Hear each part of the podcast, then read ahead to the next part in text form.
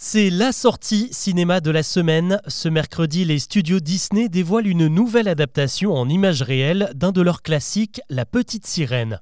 Un film familial et poétique et qui pourtant a provoqué un déferlement de critiques et parfois de haine lors de l'annonce du casting en 2019. Dans cette version, l'héroïne est incarnée par Hailey Bailey, une afro-américaine dont la couleur de peau ne correspond pas vraiment au teint de porcelaine d'Ariel dans le dessin animé.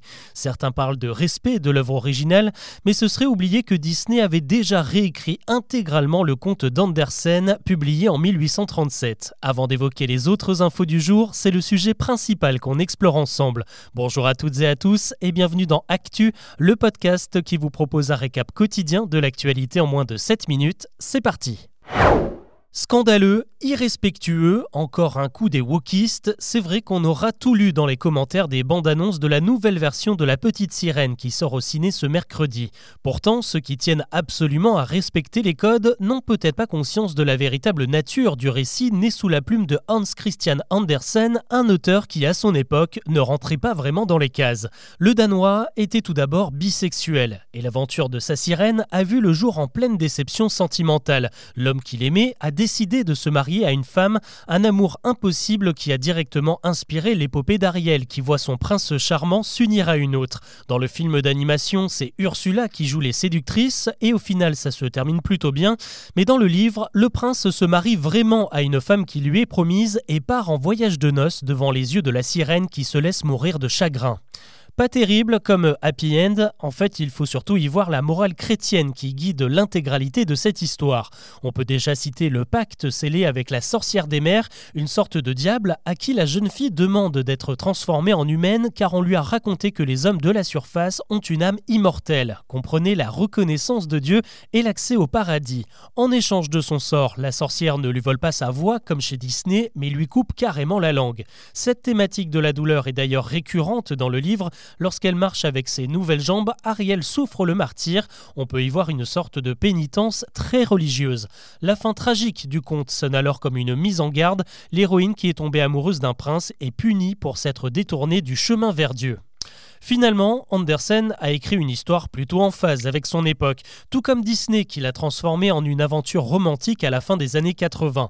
36 ans plus tard, la société a encore évolué et logiquement, la petite sirène aussi. En réalité, c'est ce qui rend les contes immortels, ils s'adaptent à chaque génération. L'actu, c'est aussi cet hommage national rendu à l'infirmière tuée lundi par un déséquilibré au CHU de Reims. Euh, ce mercredi midi, une minute de silence a été observée dans tous les hôpitaux de France pour lui rendre hommage. Ce drame vient s'ajouter à une augmentation des violences contre les personnels soignants. Je vous en parlais hier. Désormais, François Braun, le ministre de la Santé, veut relever le niveau de sécurité des établissements de soins. Il a demandé un audit de tous les hôpitaux et de toutes les cliniques du pays pour la semaine prochaine. S'il y a des défaillances, le budget sécurité pourra être augmenté. Il est de 25 millions d'euros chaque année. On part au Parlement maintenant et tout d'abord au Sénat avec un texte voté dans la nuit de mardi à mercredi.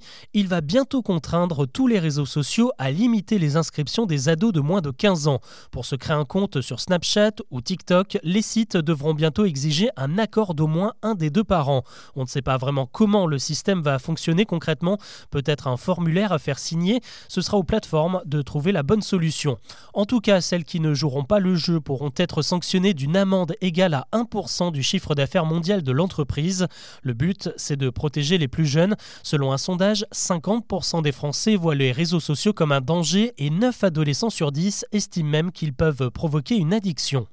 On change d'hémicycle pour aller chez les députés qui sont en plein travail autour d'un projet de loi sur l'obésité.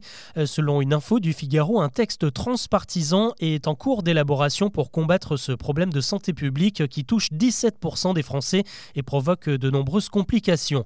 Parmi les pistes envisagées, il y a bien sûr un renforcement de la prévention et une meilleure formation des médecins et des psychologues. Il y a aussi l'idée de rendre plus clair et visible l'affichage du Nutri-Score sur les emballages. Le projet de loi pourrait également prévoir un plan de lutte contre la grossophobie, notamment dans les écoles. L'événement a réveillé des inquiétudes et mobilisé près de 300 gendarmes le week-end dernier. Et pourtant, le Technival, qui a rassemblé 30 000 tuffeurs dans l'Indre, s'est extrêmement bien passé. Aucun problème n'a été relevé par les services de police. Au micro de BFM Télé, le maire de la commune concernée se félicite même de ne pas avoir trouvé un seul mégot ni aucun déchet sur les 70 hectares investis sans autorisation par les spectateurs de la Rêve Party. Et il n'y a pas que les fêtards qui pensent à la planète. Le Futuroscope de Poitiers se prépare à changer sa plomberie dans les toilettes du parc. Le complexe vient de signer un contrat avec l'entreprise bordelaise Toupi Organics, spécialisée dans le recyclage du pipi. À partir de 2025, l'urine des visiteurs du Futuroscope va être collectée pour fabriquer de l'engrais pour l'agriculture. Une véritable solution pour remplacer les engrais chimiques. Et elle est même bien meilleure puisque d'après l'Institut national de la recherche agronomique, cette méthode permet d'augmenter les rendements des champs de 30%.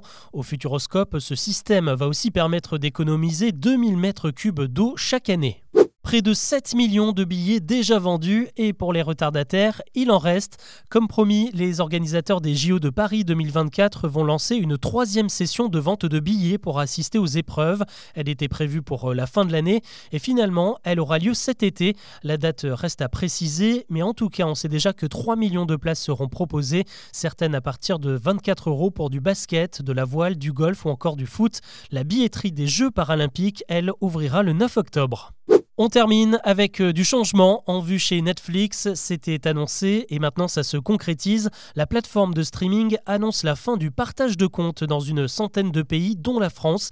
Désormais, il est impossible de se connecter si vous n'utilisez pas une adresse IP reconnue comme celle du propriétaire du compte. Tous les abonnés n'ont pas encore été prévenus. Les mails vont progressivement arriver dans les prochains jours. Tous les utilisateurs extérieurs au foyer seront automatiquement déconnectés. Et si vous voulez continuer à en faire profiter vos amis, eh bien il faudra changer de formule. Un abonnement spécial a été créé, il coûte 8 euros de plus que l'actuel. Voilà ce que l'on peut retenir de l'actu aujourd'hui. Je vous donne rendez-vous demain pour un nouveau récap.